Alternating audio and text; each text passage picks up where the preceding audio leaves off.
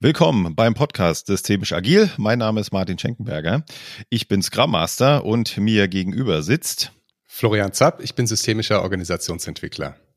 Hallo Florian. Mir gegenüber sitzt, sage ich immer, wenn wir direkt in einem Raum sitzen. Ah, das stimmt ja heute gar nicht. Nee, heute mal wieder remote, aber so ist das zurzeit, ja. Genau. Vielleicht, wie man an den Stimmen hört, äh, alle so ein bisschen basslastiger heute.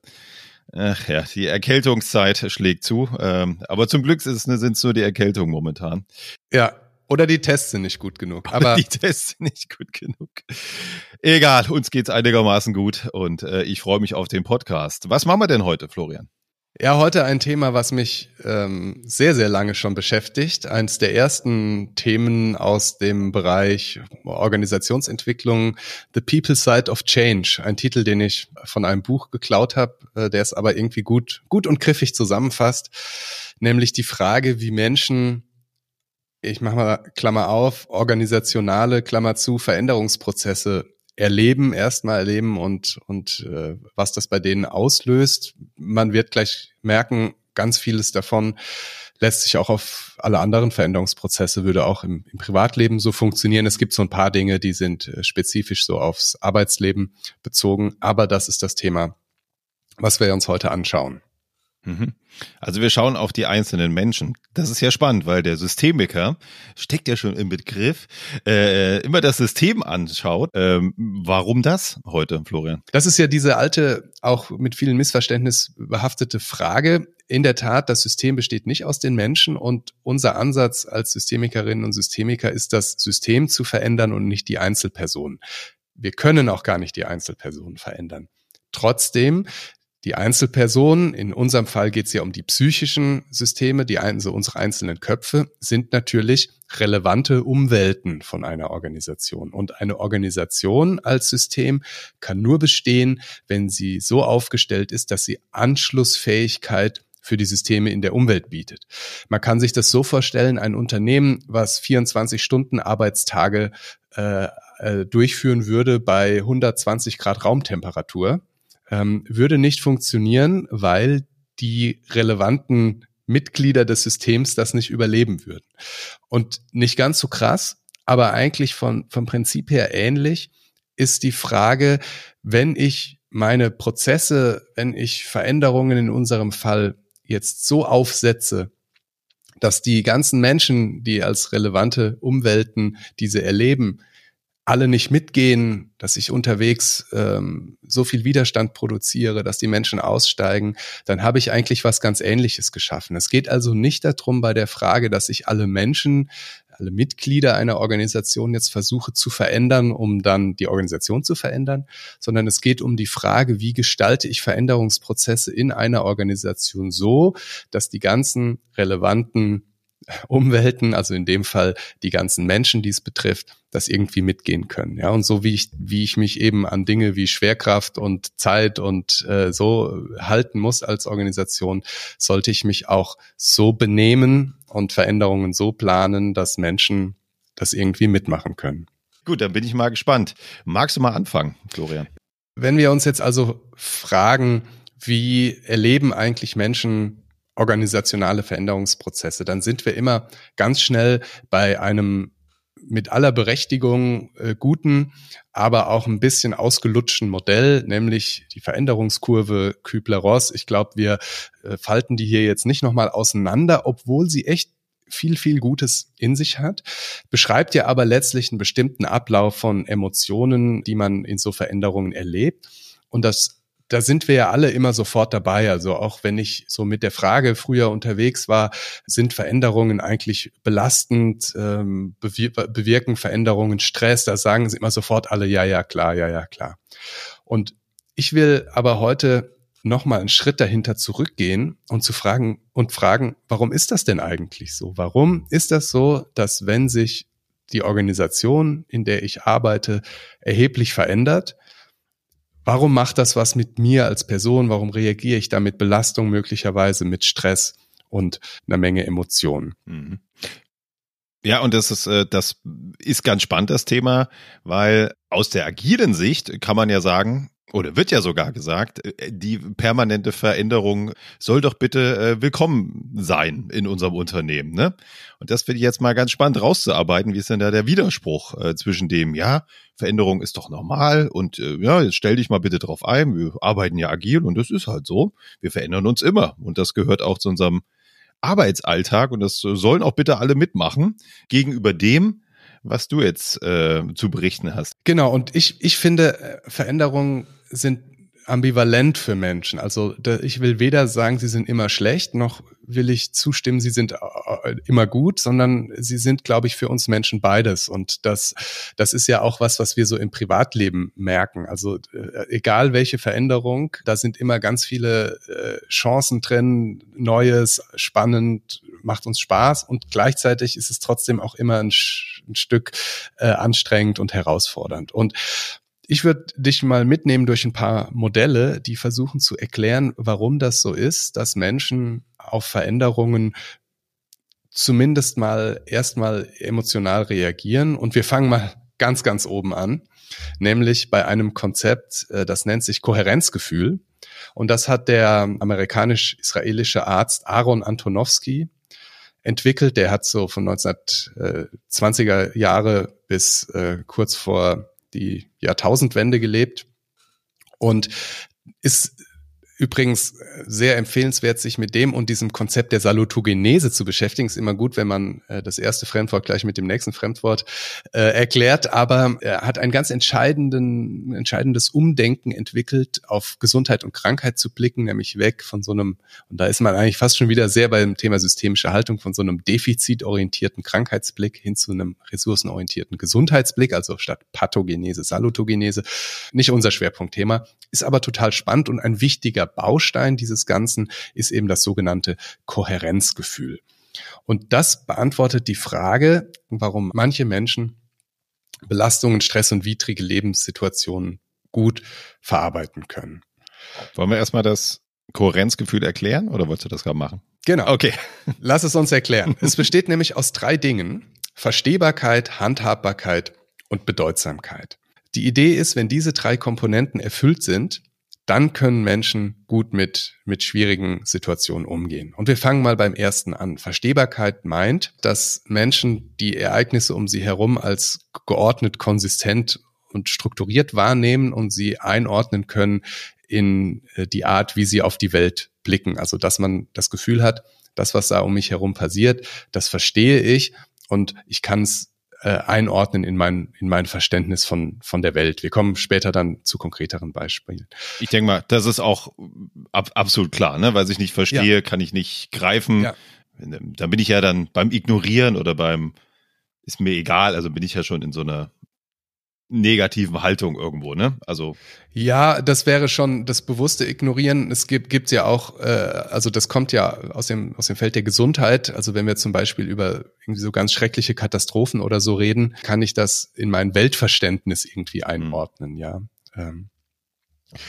Das zweite ist die Handhabbarkeit und meint die Überzeugung, dass man selbst über die Ressourcen verfügt, die man braucht, um mit der konkreten Herausforderung umzugehen das ist, glaube ich, auch verständlich. Ja, der Systemiker sagt ja gerne mal Ressourcen. Äh, was genau. verstehst du darunter?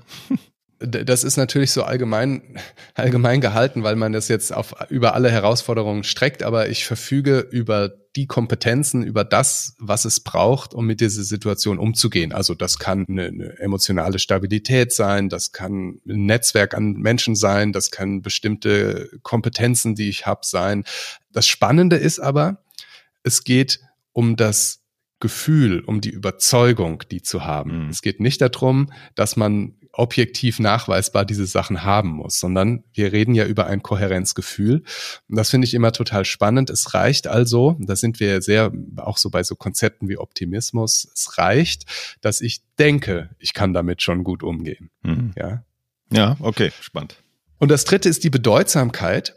Also, dass das, was ich da erlebe, sich in einem Lebensbereich abspielt, wo es sich lohnt, Mühen aufzuwenden, dafür zu kämpfen und zu investieren. Also es, es, es macht für mich Sinn, sich diese Herausforderung zu stellen und ich sehe da, sehe da auch einen Sinn da drin, äh, da durchzugehen und das irgendwie zu bewältigen.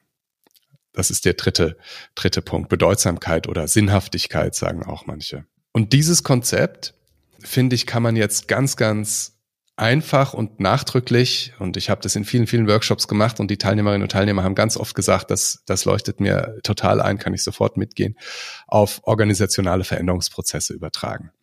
Und da fängt es nämlich ganz häufig bei diesem ersten Punkt schon an, nämlich der, dem Thema der Verstehbarkeit. Also ähm, Antonowski selber hat in seinem Buch geschrieben, das Gegenteil von äh, Verstehbarkeit ist, wenn Dinge ungeordnet, willkürlich, zufällig oder unerklärlich passieren. Ja. Und tatsächlich ist das häufig das, was Menschen in Veränderungsprozessen erleben, dass sie eben nicht das Gefühl haben, dass was da passiert, ist, ist einordnbar in die Art, wie ich auf Organisationen blicke und wie ich jetzt die Themen und Herausforderungen sehe, sondern sie haben oft so diesen Punkt, da zu sitzen und zu sagen, ich verstehe überhaupt nicht, warum das gemacht wird. Das macht für mich gar keinen Sinn. Wenn ich mit den Experten rede, dann sagen die auch, nein, also das, was man da erreichen will, so erreichen wir das nicht. Also ganz häufig scheitert das schon an diesem ersten Punkt, dass Menschen sagen, ich kann einfach nicht nachvollziehen, warum man zu dieser Entscheidung gekommen ist und wie die jetzt genau uns helfen soll. Hm. Kennst du auch? Ja, kenne ich absolut. Ist immer so die Gegenfrage, ähm, ist man denn bereit, auch verstehen zu wollen? Ne? Also, aber ja. ich glaube, da, da kommen wir noch drauf. Und ähm, da, Genau, und erstmal ist es, finde ich, auch wichtiger Punkt. Also erstmal erklärt das Modell nur, äh, es bewertet nicht. Ja. Und natürlich, also erstens verstehen wollen. Das zweite ist, ähm, man kann mangelnde Verstehbarkeit auch manchmal einfach lösen, indem man Informationen gibt. Also manchmal fehlen ja auch einfach Hintergrundinformationen. Das heißt ja nicht immer, wenn ich was nicht verstehe, dass es auch gar nicht verstehbar ist, sondern vielleicht nur jetzt momentan in diesem Kontext nicht. Aber ich bin total bei dir. Das heißt nicht, dass Veränderungen immer nicht verstehbar sind. Sie sind aber für den Einzelnen in dem Moment, wo er davon mitbekommt, oft erstmal nicht verstehbar. Das zweite ist die Handhabbarkeit. Das ist, glaube ich, auch ganz einleuchtend, wenn ich das Gefühl habe, das, was da an Veränderungen auf mich zukommt, da habe ich nicht die Ressourcen, da habe ich die Kompetenzen nicht, da fehlt mir die Stabilität, da das geht mir zu schnell oder was man da auch mhm. immer denken kann. Wenn das so ist, dann ist klar, dass man irgendwie nicht gut mitgehen kann bei so einer Veränderung. Und ich finde das immer wichtig, in zwei Perspektiven zu betrachten. Also es gibt einmal die Kompetenzen, die man braucht im Zuge der Veränderung, weil sich zum Beispiel Prozesse verändern, neue Methoden dazukommen, neue Software, neue wie auch immer. Also manchmal ist es ja wirklich so, dass man sagt, boah, ich kriege jetzt einen neuen Aufgabenbereich, da fehlen mir noch Kompetenzen. Es kann aber auch die Veränderung selber sein, die einen, also wo dann das, das die, die Ressourcen fehlen, um mit der Veränderung umzugehen und jetzt gar nicht eine Kompetenz, die ich einfach trainieren muss, fehlt. Also auch das kann einfach manchmal sein, dass man sagt, nee, ich habe irgendwie gefühlt gerade nicht die Ressourcen, um damit, damit jetzt umgehen zu können. Das dritte ist die Bedeutsamkeit. Also die Frage, stellt sich diese Veränderung für mich so dar, dass es für mich Sinn macht, da zu investieren und da durchzugehen? Habe ich da eine Motivation, die, die, die, die mich da vorantreibt? Oder ist es eine Veränderung, die mir viel abverlangt? Für mich ist aber jetzt gar nicht so besonders sinnvoll ist und bedeutsam ist, da Zeit und äh, Energie rein zu investieren. Mhm.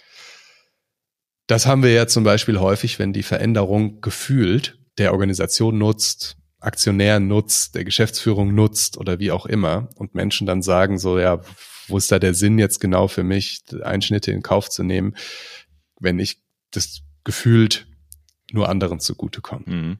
Ähm, für jetzt mal so eine Frage. Jetzt haben wir da diese schönen äh, drei ja. Überschriften stehen. Wir schreiben uns ja mal der Praxis zu und jetzt mal wirklich äh, sehr ins Unreine reingesprochen. Wenn ich jetzt diese drei Begriffe habe und ich merke so, ach man, mit der Veränderung, das kriege ich, irgendwie fühlt sich das gerade nicht gut an, müsste ich dann diese drei Überschriften mir auf einen Zettel schreiben und eine Checkbox hinten dran und die abarbeiten, bis ich einen Haken dran habe? Kann ich das überhaupt machen? Du jetzt als, als Einzelner, der von einer Veränderung betroffen ist oder du als derjenige, der eine Veränderung gestaltet? Ich bin betroffen und dann sage ich, lieber Florian, hm. ähm, ich fühle mich da nicht gut dabei ähm, und habt jetzt auch von diesen drei Überschriften gehört und äh, leg hin, guck mal, jetzt hilf mir doch mal, äh, das Ganze zu verstehen. Also wäre es dann möglich und ein Ansatz zu sagen, okay, Martin, jetzt fangen wir mal an, ja, das Ganze zu verstehen. Wir arbeiten an dem Verständnis. Und hast du es verstanden? Ja, ich habe es verstanden. Checkbox. So, Handhabbarkeit. Welche Ressourcen hast du denn bei dem, was auf dich zukommt? auf die du zurückgreifen kannst, die du nutzen kannst, um da durchzukommen. Bis hin zur Bedeutsamkeit. Wäre das so ein Arbeitsansatz?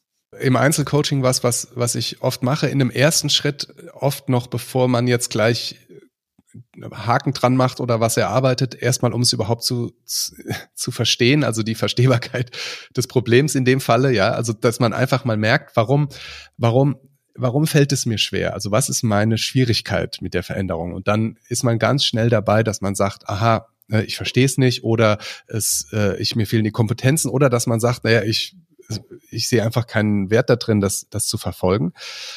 Und das ist ja dann schon mal eine ganz andere Ausgangssituation. Also das, die, das Thema Verstehbarkeit und, und äh, Handhabbarkeit, da kann man in der Tat gut dran arbeiten.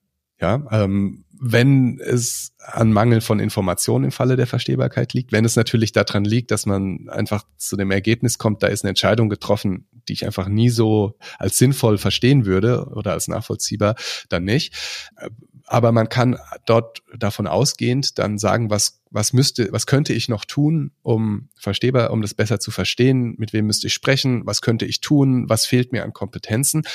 Und bei dem dritten Punkt dann eben die, die Frage, gibt es denn irgendein ein Motiv für dich, wo du sagst, dass das lohnt sich, dafür lohnt es sich da, da rein zu investieren. Und das kann ja zum Beispiel sein, dass man sagt, ja, ich würde gerne meinen Job behalten oder ja, ich bin gerne in dem Unternehmen und will da weiterarbeiten oder was auch immer. Das ist ja dann am Ende, am Ende immer eine sehr individuelle Sache. Aber genauso könnte man damit arbeiten, ja. Hm. Ja. Ja, total spannend. Ich habe vor einiger Zeit mal mit der Führungskraft äh, zu tun gehabt und da kam der große Wandel hin zu noch flacheren Strukturen, obwohl sie schon sehr flach waren. Und er meinte, ja, alles ganz gut. Bei uns ändert sich nur sehr viel. Ich verstehe das Ganze und ich arbeite auch mit. Ich weiß nur noch nicht genau, wie es für mich ausgeht. Und das fand mhm. ich so stark. Ja, weil die Bedeutsamkeit da so rauskommt, ne? Es ist bedeutsam. Ja.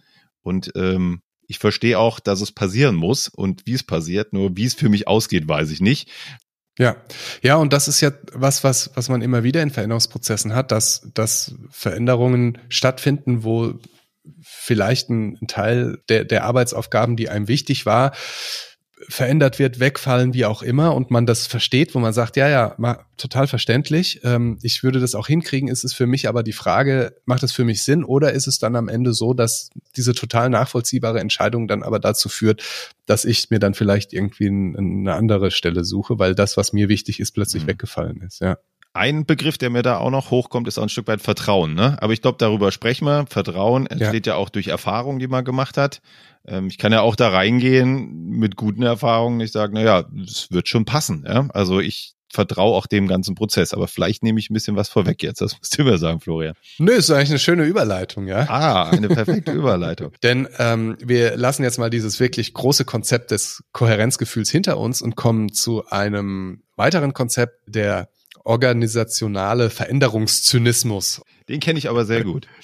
Und der, ich, ich nenne es mal Veränderungszynismus, der Verständlichkeit halber, beschreibt, dass Menschen mit der Zeit, muss man fast sagen, ein, ein Zynismus gegenüber Veränderungsprozessen entwickeln. Und zwar, weil sie eben erleben und dann in die Zukunft unterstellen, dass dort gegen die Prinzipien von Fairness und Ehrlichkeit und Verlässlichkeit verstoßen wird.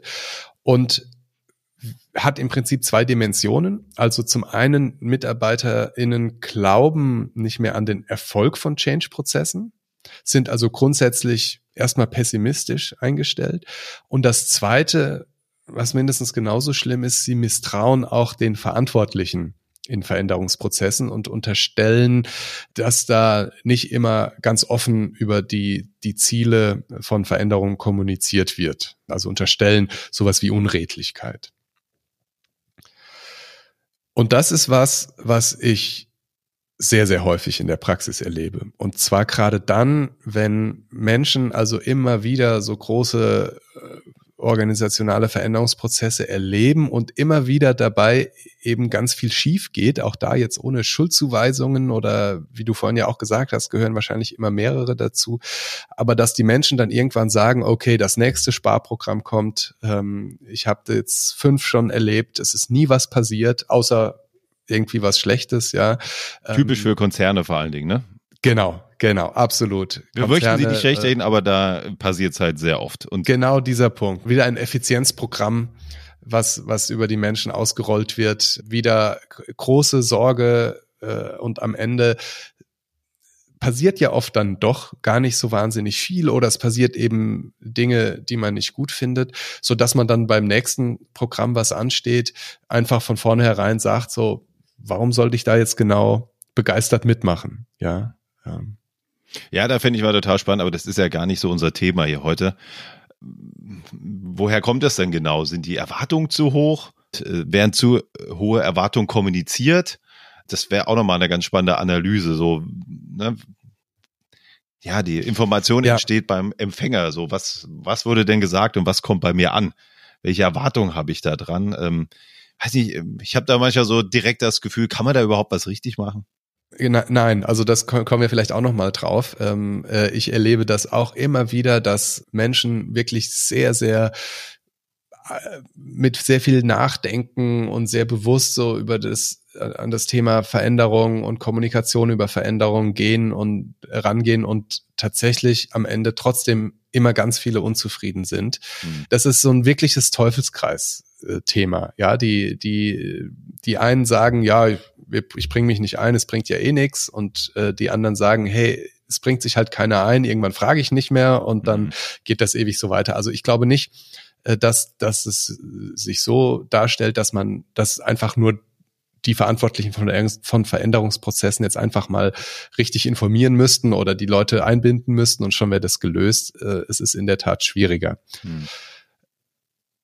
Was, glaube ich, ein Problem ist dabei, ist, dass es Phänomene gibt, die ja auch wirklich eigentlich nicht zu verstehen sind. Also das ist ja auch da bei so großen Unternehmen zum Beispiel mit dem Thema zentralisieren, dezentralisieren. Ja, wenn du lang genug in so einem Unternehmen bist, dann gibt es irgendein Feld, wo man sagt so, oh, wir haben hier einen Konzern, da gibt's 40 einzelne Personalabteilungen, da müssen wir Synergieeffekte heben. Wir zentralisieren das alles in einer großen HR-Bereich, der beim Mutterkonzern hängt und das mitmacht. So. Und dann nach ein paar Jahren sagen alle, ja, dieser eine große zentrale Bereich, der ist überhaupt nicht nah genug an unseren Leuten dran, der kann gar nicht individuell reagieren. Wir müssen das wieder aus, wir müssen das auslagern äh, zu den, zu den, zu den einzelnen Tochterunternehmen. Und dann, du ahnst es schon, nach ein paar Jahren wieder das gegenteilige Modell. Und wenn dann jemand da 20 Jahre arbeitet und irgendwie erlebt hat, wie das dreimal zentralisiert und dreimal dezentralisiert wurde, dann sagt er irgendwie beim vierten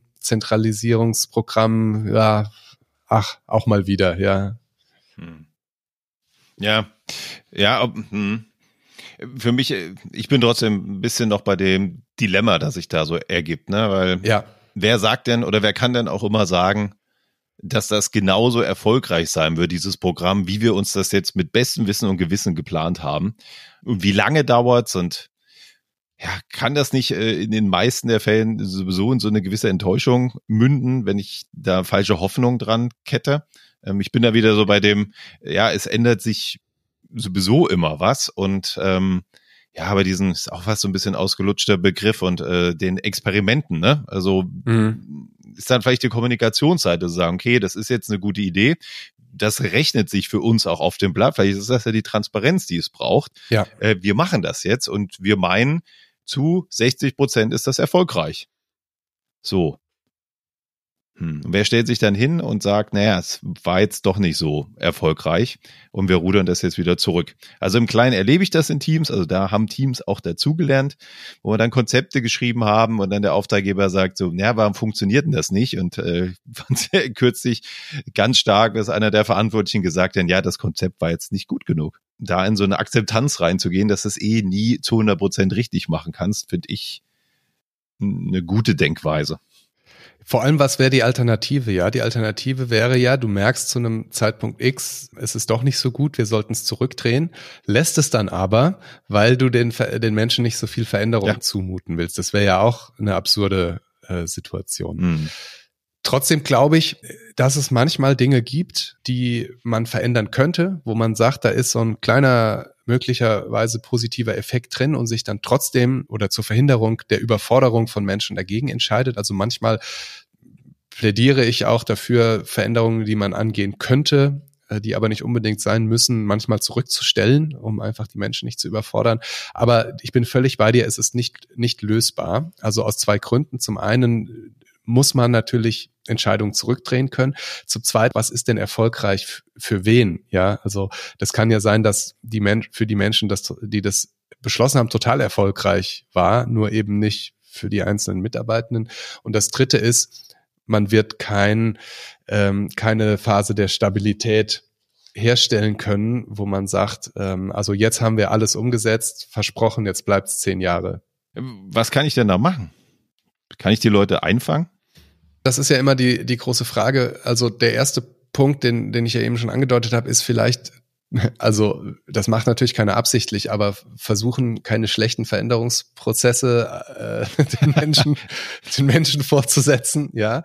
Also das heißt, dass äh, die nicht dauernd äh, das erleben lassen. Und dann ähm, ist der der Hauptpunkt und das ist auch aus meiner Sicht bei dem Thema des Widerstandes immer so, dass es noch in ganz ganz vielen äh, Veränderungsprozessen einfach eine nicht transparente Kommunikation gibt. Und das ist gar nicht immer böse gemeint. Also es gibt diesen Fall, man darf die Sachen nicht offen sagen. Das ist immer noch natürlich nochmal ein Sonderfall. Ähm, und dann gibt es dieses Extrem, dass man sagt, ich erzähle es den Menschen extra nicht, weil ich sie hinters Licht führen will. Und dann gibt es aber einen, einen Graubereich dazwischen, den ich immer noch ganz häufig erlebe, der sogar gut gemeint ist. Das erzählen wir den Menschen aber so nicht. Das würde die überfordern. Oder jetzt kommunizieren wir erstmal Schritt eins äh, und das reicht dann vielleicht auch und in einem halben Jahr dann Schritt zwei. Und in all diesen Fällen stellt sich ja irgendwann immer raus, die haben das schon gewusst damals, die haben es uns einfach nur noch nicht gesagt. Und das ist ja genau dieser Effekt, weswegen man dann Unredlichkeit unterstellt.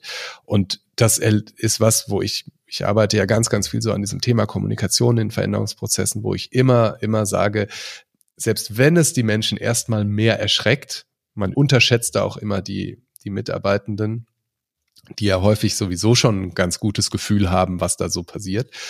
Äh, aber selbst wenn es die mehr erschrecken würde, ist das viel, viel weniger schlimm, als wenn Menschen hinterher rausfinden, man wusste schon viel mehr, man hat es einfach nur nicht gesagt, weil das ist ja das, was die Menschen auf die Palme bringt. Und das hast du ja gesagt, dieses Thema Vertrauen, das ist einfach ein, ein, ein Lerneffekt in beide Richtungen. Also ich kann sowohl lernen, man kann den Menschen vertrauen, wenn die was sagen, dann ist das auch so. Oder ich kann eben lernen, na, den kann man nicht so ganz trauen. Wenn die sagen, nee, da gibt's noch keine konkreten Pläne, kann es wohl sein, dass da schon konkrete Pläne in der Schublade sind. Man will sie uns nur noch nicht sagen. Ja, also für mich fängt das ja im Kleinen immer schon an, dieses Thema. Ähm, kennt ja auch jeder. Eine Mitarbeiterin will das Unternehmen verlassen, hat schon gekündigt und dann sagt man erstmal nichts. Genau. So, und dann, jetzt mal im Extremfall, ach übrigens, äh, die Kollegin ist äh, morgen weg. Ja. ja. Warte mal, die hat doch eine Kündigungsfrist. Das weiß man doch schon viel länger. Das finde ich auch mal so, genau, nee, das kann man nicht zumuten. Ich will jetzt keine Unruhe ins Team bringen. Ja, weiß nicht. Nur ein freiwilliger Weggang, ja. Also, ähm, wenn du es noch nicht mal da schaffst, einfach offen zu kommunizieren, wie sollen das bei größeren Themen werden? Ja, und ich hatte, war in einem ganz großen Veränderungsprozess bei der Erstellung von einer Kommunikation beteiligt als Organisationsentwickler und da ging es darum, eine, eine, so eine große Kommunikationsveranstaltung zu planen, wie so eine Betriebsversammlung. Und dann gingen wir so die Fragen oder die Aussagen durch. Und dann habe ich gefragt, ja, wie sieht's denn aus? Was sprechen Sie an zum Thema Stellenabbau? Und dann sagten die, oh, das wollen wir gar nicht ansprechen, das Thema. Äh, wenn, das wollen wir gar nicht, dass das auftaucht, ja. Und dann habe ich gesagt, es geht hier um einen riesigen Umstrukturierungsprozess. Die, die Mitarbeitenden, die dort bei der Betriebsversammlung sitzen, die haben im Prinzip eine große Frage, nämlich was passiert mit unseren Stellen? Und wenn man das nicht anspricht von sich aus, also dann ist es doch nicht so, dass das nicht auf jeden Fall Thema wird, ja, und man kann es irgendwie gleich transparent aufgreifen. Oder man kann es eben im Dunkeln lassen oder noch schlimmer sagen, da haben wir keine konkreten Pläne und hat sie schon. Mündige irgendwie mitdenkende Mitarbeitenden, die man ja sonst auch haben will, denken natürlich auch an sowas und dann kann man es auch gleich einfach aufgreifen.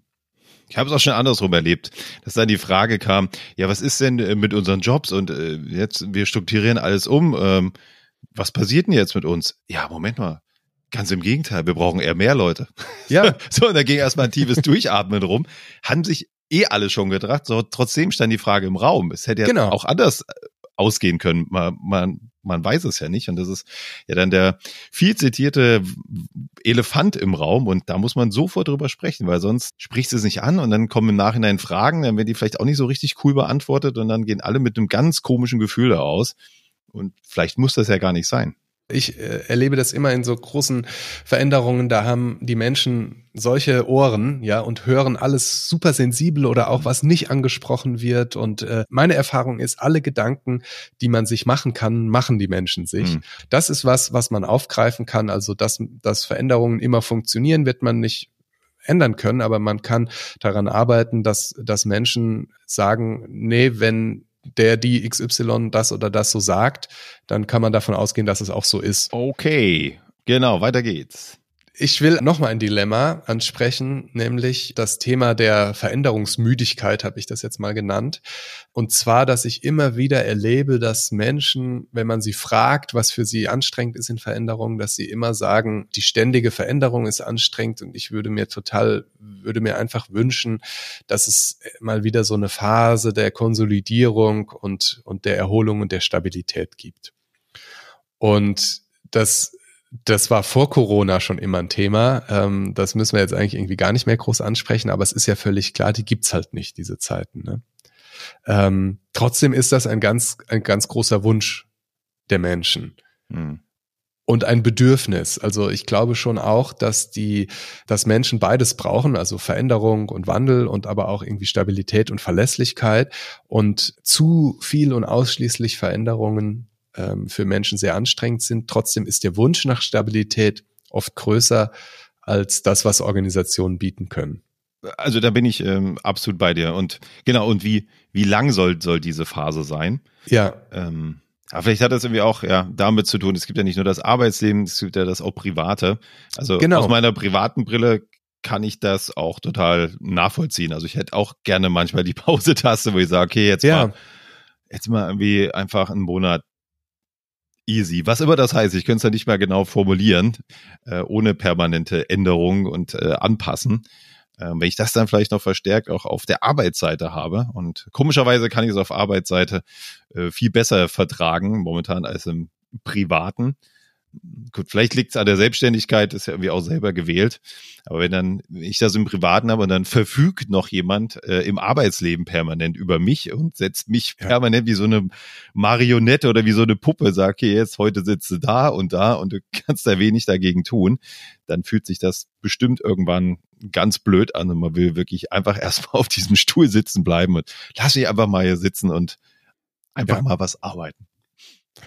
Und wenn man da sich fragt, was können da Verantwortliche von Veränderungsprozessen tun, da antworte ich immer gerne mit äh, einem Konzept, das nennt sich Stabilitätsanker. Wenn ich eben ganz viele Dinge ändere, muss ich auf der anderen Seite irgendwie Stabilität erzeugen und äh, oder oder Dinge auch nicht verändern. Und das muss ich den Menschen auch kommunizieren. Und das das äh, sprengt jetzt den Rahmen, aber da kann man natürlich schon gezielt dran arbeiten, dass man sagt, wenn wir ganz viel in Frage stellen, was garantieren wir denn auf der anderen Seite äh, bleibt verlässlich. Und das können auch so weiche Faktoren sein, wie zum Beispiel Ansprechbarkeit, Unterstützung. Ich erlebe das zum Beispiel ganz häufig so, dass äh, in Veränderungsprozessen Führungskräfte total eingespannt sind mit dem Ergebnis, dass sie kaum noch ansprechbar sind für mhm. ihr Team. Und was hat das Team in solchen unsicheren Zeiten? Ein hohes Bedürfnis nach Rücksprache, wie Absicherung. Und das ist zum Beispiel ein so ein Stabilitätsanker, für den man sorgen könnte, dass man sagt, ich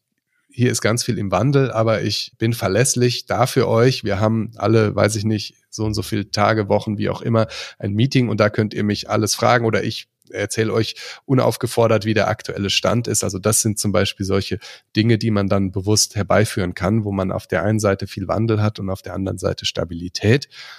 Trotzdem wird man keine Situation kreieren können, wo alle sagen, ach, jetzt ist das Tempo für mich irgendwie genau das Richtige. Und äh, diese Pause-Taste, ja, die würden sich wahrscheinlich auch Verantwortliche von Unternehmen manchmal gerne hm. wünschen. Ja, ja. ja. Ein weiteres Konzept, was häufig die Reibungen, die in Veränderungsprozessen entstehen, gut erklären kann, ist das Konzept der organisationalen Gerechtigkeit, Organizational Justice, was ähm, äh, sehr schön aufgliedert, dass es bestimmte Bereiche in, in, in äh, eigentlich immer in der Organisation gibt, wo ähm, Fragen der Gerechtigkeit betrachtet werden und auch ganz besonders beim Thema Veränderungsprozesse. Ich zähle es erstmal auf. Es gibt die distributive Gerechtigkeit, die prozedurale Gerechtigkeit und die informationale, interpersonale Gerechtigkeit. Also das eine betrachtet die Gerechtigkeit, wie das Vorgehen ist. Das eine betrachtet die Gerechtigkeit, wie die Auswirkungen die Ergebnisse verteilt werden. Und das dritte, die informationale Gerechtigkeit, wie Informationen verteilt werden und die äh, interpersonale Gerechtigkeit betrachtet, wie äh, mit Menschen umgegangen wird, wie untereinander umgegangen wird. Und all das kann man jetzt wunderschön auf Veränderungsprozesse übertragen. Also wenn wir mal anfangen mit der prozeduralen Gerechtigkeit, dann können wir natürlich äh, uns einfach die Frage stellen, der Veränderungsprozess, so wie er stattfindet, das Vorgehen, ist das fair? Kriterien angelegt wurden, wie die Entscheidungen gefällt wurden, wie das Vorgehen insgesamt ist eben der ganze Prozess. Und zwar über einzelne Personen und über die Zeit hinweg konstant. Fairness ist ja auch mal so eine Frage, ne? Frage des Beobachters, ja. ja Wer genau. sagt hier Fairness? Äh, aber wir bleiben erstmal bei diesem Konzept. Ja, ja, ja. Die distributive Gerechtigkeit fragt danach, wie werden die Konsequenzen des Veränderungsprozesses verteilt. Also ist nachvollziehbar, warum bestimmte Personen, bestimmte Abteilungen ähm, negative Konsequenzen aus der Veränderung erfahren oder hat man das Gefühl, da sorgt jemand für seine Schäfchen, ja, das ist ja sowas ganz Beliebtes. Äh, da werden dann irgendwie äh, für manche Menschen besondere Stellen plötzlich im Veränderungsprozess geschaffen, die es vorher nicht gab. Und man hat so das Gefühl, ah, wird denn noch jemand versorgt? Ähm, wir haben ja gerade Koalitionsverhandlungen gehabt und äh, der Aufbau neuer Ministerien. Auch dort kann man das ja immer äh, schön sehen, äh, wie dann da kreativ dafür gesorgt wird, dass die distributive Gerechtigkeit eben nicht alle gleich trifft bei der informationalen Gerechtigkeit ist, ist glaube ich, muss man am wenigsten Worte drüber verlieren. Ganz schwierig ist, wenn man das Gefühl hat, manche Menschen oder manche Bereiche werden schneller und mit anderen Informationen versorgt als man selber. Wieso wissen die das schon wieder?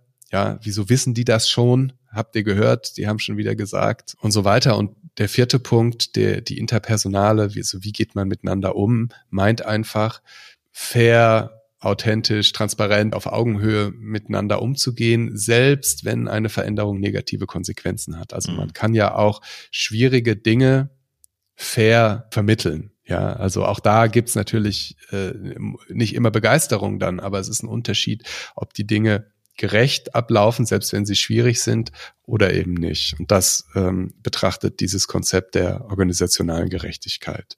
Passt ja auch zu dem, was wir vorher schon gesagt haben. Genau. Ne? Und genau. was kann man da tun? Also das ist, glaube ich, am einfachsten. Man kann halt einfach versuchen, das eben transparent und fair zu gestalten und nachvollziehbar. Und da, wo man vielleicht das Gefühl hat, ähm, da ist noch was nicht nachvollziehbar, eben auch gucken, haben die Menschen die nötigen Informationen, um unsere Entscheidungen nachvollziehen zu können. Du hast noch ähm, zwei Themen mitgebracht, Florian. Die finde ich total spannend, auch ein Stück weit aus der Brille der Menschen, äh, die Veränderungen her beiführen oder die mit ähm, in der Gestaltung tätig sind. Die Identitätstheorie und äh, Kränkungen und Sinnfragen. Das finde ich total spannend, weil für mich gehören die auch so ein bisschen zusammen. Mhm. Wollen wir die noch machen? Also die Identitätstheorie äh, besagt, dass jeder Mensch natürlich unterschiedlich, unterschiedlich intensiv, aber das, was er beruflich macht, als Bestandteil seiner Identität übernimmt. Und es eben nicht so ist, dass wir sagen, ist ja egal, wo ich meine Brötchen verdiene. Ich mache da halt, was mir gesagt wird. Hauptsache, ich kriege da mein Geld. Das gehört also zu einem gewissen Teil zu meiner Identität, dass ich beruflich X oder Y mache, dass ich in dieser oder jener Firma arbeite, dass ich diese oder jene Tätigkeit ausführe oder für diesen oder jenen Bereich zuständig bin arbeiten übrigens Unternehmen auch sehr bewusst damit. Mhm. Ja, also gibt ja dieses Familiengedanken, es gibt diese Namen dafür, ne? Lufthansiaten, Audianer äh, und so weiter. Also das ist ja so ein Versuch, Identitätsgefühl zu erzeugen. Und wenn jetzt ich also das Gefühl habe, es gehört zu meiner Identität, dass ich ähm, Referent in Abteilung X bin und für dies und jenes zuständig bin und dies und jene meine Kolleginnen und Kollegen sind. Und jetzt kommt einer und verändert das ohne dass ich da mitwirken kann, dann kann es eben sein, dass ich das Gefühl habe, da greift jetzt jemand von außen in meine Identität ein. Und das ist ja was ganz Starkes. Ja. Also die Identität. Und das ist was, wo Menschen eben sehr mit Abwehr drauf reagieren, wenn sie das Gefühl haben, da greift jemand in die Identität ein und auch sehr viel möglicherweise Widerstand dann dagegen entwickeln. Und das kann eben passieren. Und ähm, es ist so ein bisschen schwierig, dass das nicht immer ganz vorhersehbar ist.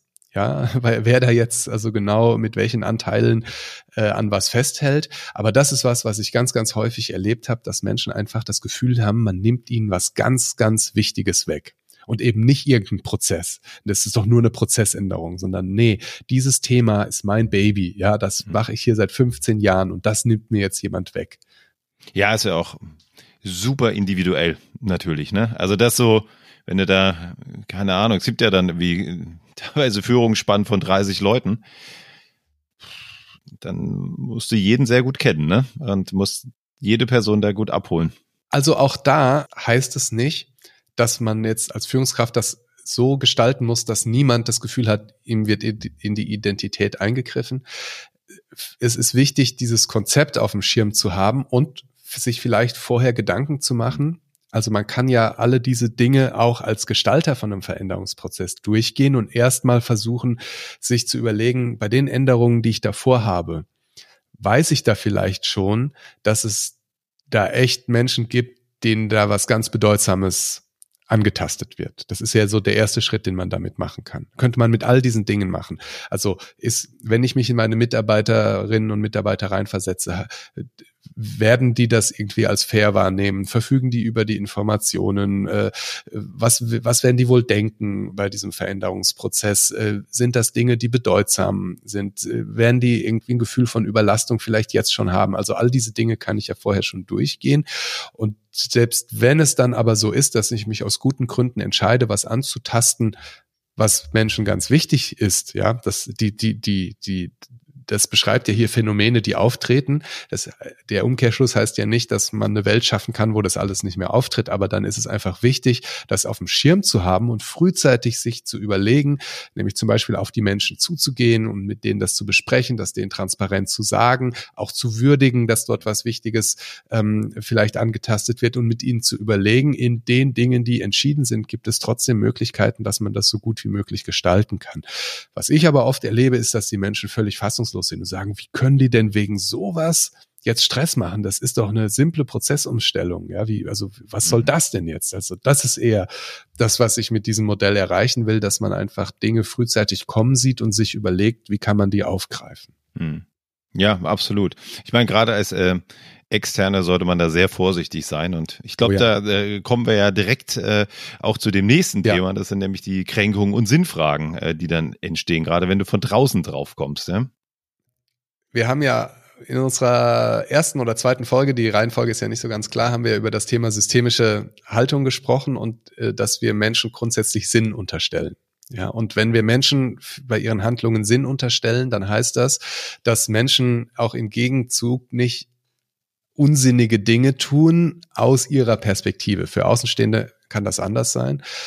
Und jetzt haben Veränderungen ja meistens den Wunsch, Dinge zu verbessern, Dinge effizienter zu machen, schneller zu machen.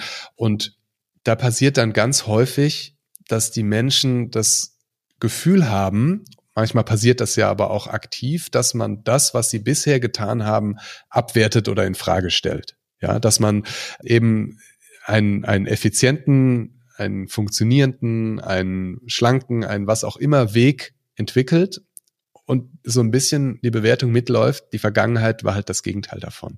Und wenn Menschen das Gefühl haben, das, was sie viele, viele Jahre möglicherweise mit viel, viel Energie gemacht haben, wofür sie Überstunden gemacht haben, am Wochenende ihre E-Mails gecheckt und so weiter und sich da mit viel Energie eingebracht haben und jetzt kommt jemand und sagt, ja, das war ja auch wirklich Schrott bisher, aber gut, dass wir es jetzt angehen, ähm, dann ist das für Menschen sehr, sehr kränkend. Also da entstehen dann eben genau diese, diese Punkte, dass Menschen dann überidealisieren. Also das, das erlebe ich dann ganz häufig, dass die Menschen arbeiten ja selber dann manchmal in Bereichen, wo sie merken, es funktionieren Dinge nicht. Und dann, wenn man aber von außen kommt und ihnen sagt, ja, weil ihr auch nur Mist macht, jetzt bisschen überspitzt gesagt, findet so ein Umkehr statt, dass die Menschen plötzlich anfangen, das, wo sie selber unzufrieden sind, damit zu verteidigen nach außen und Gründe erklären, warum es nur so ging und warum es nicht anders ging. Und das kann man ganz einfach verhindern, eben das, was bisher war, nicht äh, abwertet, sondern sagt, das gab sehr gute Gründe, das so zu machen. Ja, das gab, war zu manchen, zu, zu einem bestimmten Zeitpunkt genau das richtige Vorgehen. Jetzt haben sich irgendwie die Rahmenbedingungen verändert oder was auch immer. Die Personen, die handeln, sind andere und jetzt brauchst du ein neues Vorgehen. Aber es ist eben nicht besser und schlechter. Hm. Ja, ich fand das ganz stark, was äh, Thorsten Groth mal gesagt hat, dass man halt mit dem Menschen zusammen, wie du es so schön gesagt hast, mit den Menschen zusammen den Schrott angeht und wegschafft, als dagegen zu arbeiten und sagen, hier ist Schrott, äh, ne, das machen wir jetzt mal anders ab morgen.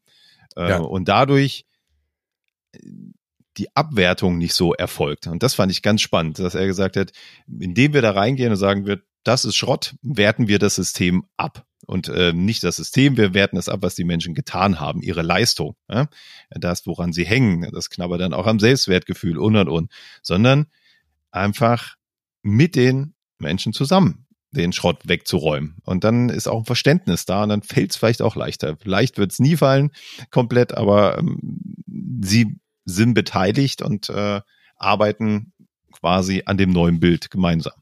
Wenn, wenn wir so sprechen, Martin, bleibt ja glaube ich, schon so ein Gefühl von, oh Gott, das ist ja alles wahnsinnig problematisch und, und wahnsinnig schwierig alles. Nochmal, ich habe es vorhin schon betont, aber ich will es auch nochmal betonen. Also das, das sind Erklärungsmodelle, wie Schwierigkeiten auftreten können. Das heißt zum einen nicht, dass das immer so passiert.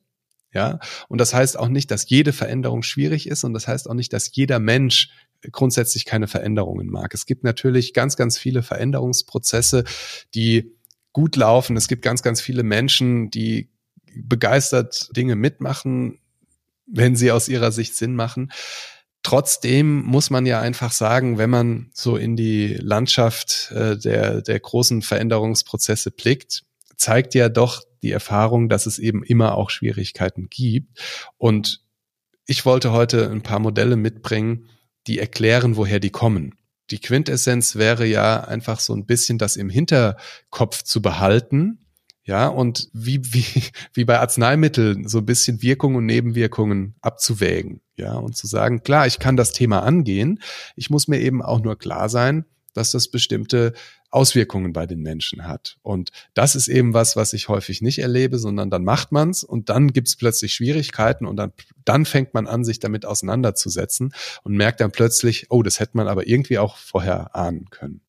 Ja, ich äh, bin da auch wieder beim Anfang, ne? Also dieses Verstehbarkeit, Handhabbarkeit und Bedeutsamkeit, äh, das quasi zu durchdenken, wenn ich das jetzt mache, ne? Ist es denn verständlich? Und das Fand ich auch ganz spannend, wie du das gesagt hast, so in einem Workshop. Das kannst du ja auch fragen, ein Team. Ja, Florian, ich glaube, dann kommen wir mal langsam zum Ende. Wir sind schon lange unterwegs. Ja. Also mir hat das auch viel gebracht. Ich war ja auch schon in meiner Vergangenheit mal Führungskraft, äh, wo auch Veränderungen anstanden. Und da wäre es schön gewesen, sowas zu wissen, weil da habe ich jetzt bei dem, was du aufgezählt hast, auch so einiges kam da hoch in mir, wo ich gedacht habe, Mensch, da stand ich genauso da und gedacht, Mensch, warum raffen die das denn nicht? Das gibt's da. Ich habe es doch schon zweimal erklärt. Warum denn jetzt ein drittes Mal? Ja, es ist so. Ich glaube, das muss man auch akzeptieren. Wenn da Fragen da sind, genau in diesem äh, Dreiklang hier, ja, dann musst du da einfach nochmal durch. Das dritte Mal ja. erklären. Dann ist es einfach noch nicht verstanden. Und vielleicht muss ich was anderes ausprobieren, als es nur zu erklären, sondern einfach mit den Arbeiten anders auffangen. Ähm, ja, aber das ist so. Da muss ich durch. Okay, Martin. Vielen Dank. Vielen Dank, Florian.